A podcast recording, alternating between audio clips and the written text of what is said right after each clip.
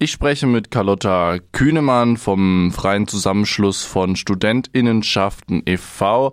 Der FZS zeigt Verständnis für die bundesweiten Hochschulschließungen. Weniger Verständnis habt ihr gegenüber fehlender Strategie und Weitsicht geäußert. Worin besteht eurer Meinung nach das aktuelle Problem im Umgang mit den Hochschulen denn? Naja, zum einen werden die Hochschulen komplett vergessen. Es gab eine ähm, Ministerpräsidentinnenkonferenz, wo es um verschiedene Öffnungsschritte ging und da waren Flugschulen dabei. Ich meine, sogar Hundeschulen und Hochschulen wurden äh, komplett vergessen.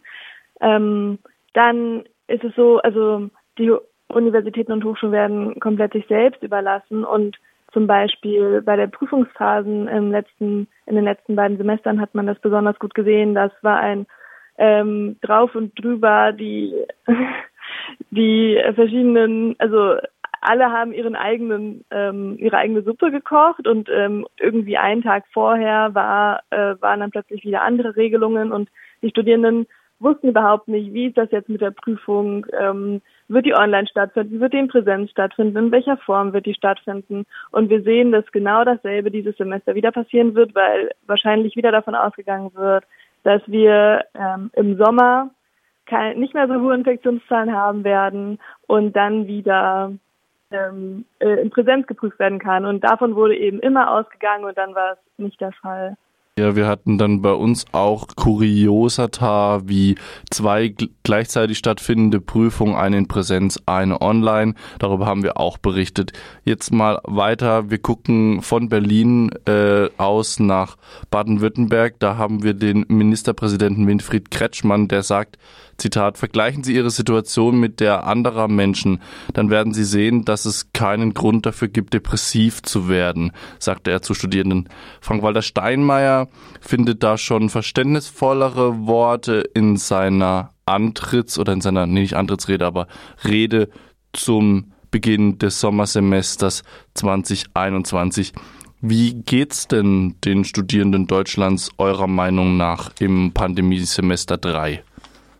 Also nach dieser Aussage von Kretschmann haben wir uns wirklich also verhöhnt gefühlt, weil äh, die Lage ist definitiv nicht so. Es herrscht immer noch ähm, dieses Bild des reichen Studierenden vor und das ist einfach nicht mehr der Fall. Also jeden Tag melden sich wirklich verzweifelte Studierende bei mir, die nicht wissen, wie sie jetzt ihr Studium weiterfinanzieren sollen, weil sie ihren Nebenjob verloren haben, weil sie vorher schon Schulden hatten, die wirklich in prekären Situationen sind. Gleichzeitig kommt die Einsamkeit dazu, weil es wird auch immer vergessen, dass die Studierenden die Gruppe sind, die seit März im Homeoffice ist. Also der Nebenjob ist weggefallen, die Uni findet nur noch online statt und es ist wirklich den ganzen Tag Bett, Schreibtisch, Küche, Supermarkt. Und mehr gibt's darüber hinaus nicht. Und dann gesagt zu bekommen, dass wir eine Gruppe sind und das andere noch viel, viel schlimmer geht. Also natürlich ähm, haben, haben die Studierenden auf der anderen Seite auch das Privileg, eben ihre, ihre äh, Kontakte so einschränken zu können, dass das Infektionsrisiko relativ gering ist. Aber das hängt natürlich auch wieder von der jeweiligen Lebenssituation ab. Also es ist äh, schwierig. Ja, das, das universitäre Leben scheint so ziemlich der einzige Sektor zu sein, der einzige wirtschaftliche, berufliche Sektor, in dem sozusagen die Einschränkungen auch angekommen sind. Darüber hinaus bleiben wir natürlich positiv und blicken in die verheißende Zukunft, wie es Frank-Walter Steinmeier gesagt hatte. Welche Ideen, Wünsche und Maßnahmen wären denn möglich, um die Situation in, an den Hochschulen und an den Unis zu verbessern? Ja, also zum einen mehr Einbeziehung studentischer Stimmen ähm, in die Gremien damit ähm, einfach mehr Repräsentation da ist und nicht einfach über die Studierenden hinaus entschieden wird. Es ist ja so, dass äh, ohne Studierenden Universitäten und Hochschulen gar nicht da wären. Die sind ja eigentlich also der größte Teil.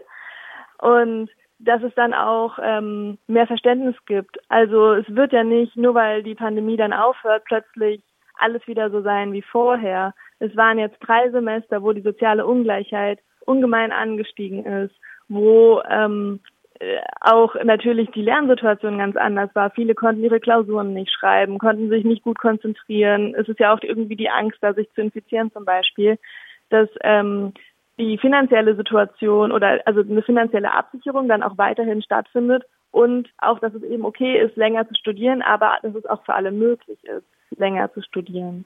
Ja, das Stichwort Solidarsemester fällt da mit Freiversuchen, BAföG-Verlängerung und halt eben auch Beratungsangebote ausbauen, weil die momentan, ich kann es nur aus Freiburg berichten, wo wir sitzen, schon sehr an ihrer an ihrem Limit sind, an der Belastungsgrenze. Also die Intensivtelefone, wenn man das mal so ein bisschen sagen kann, sind auf jeden Fall schon heiß gelaufen und eben natürlich Tests, wenn möglich und Schutzmaßnahmen für eventuell kommende Präsenzdinge habt ihr in eurem Papier erwähnt. Genau.